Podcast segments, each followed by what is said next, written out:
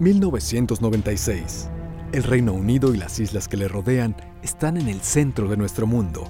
Desde ahí parte una alerta global para evitar comer carne contaminada por un mal al que han denominado de las vacas locas.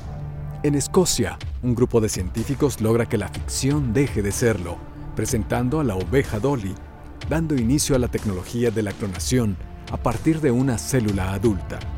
La prensa del corazón escribe miles de páginas tratando de explicar cómo el cuento de hadas de Lady Di y su príncipe Carlos ha llegado a su fin.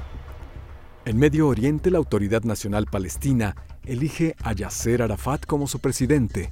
Los Estados Unidos eligen por segunda ocasión al demócrata Bill Clinton y se inauguran los Juegos Olímpicos de Atlanta.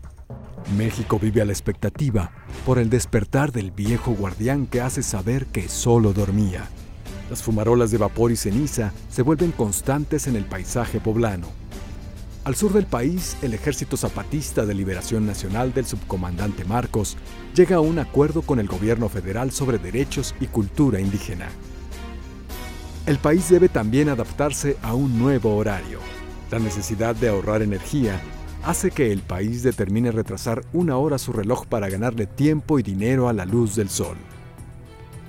México le hace justicia a uno de los suyos. Luis Nishizawa Flores, muralista y paisajista, recibe el Premio Nacional de Ciencias y Artes en Bellas Artes que otorga el Gobierno de la República.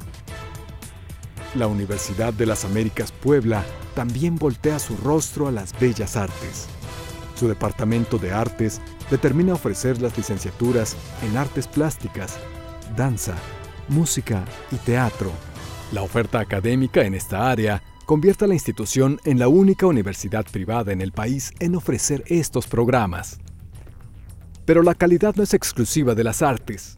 El país inicia una era en tecnología a través de una conexión exclusiva de voz y datos única que pone a la vanguardia a la universidad. Comienza el proyecto de catalogación digital.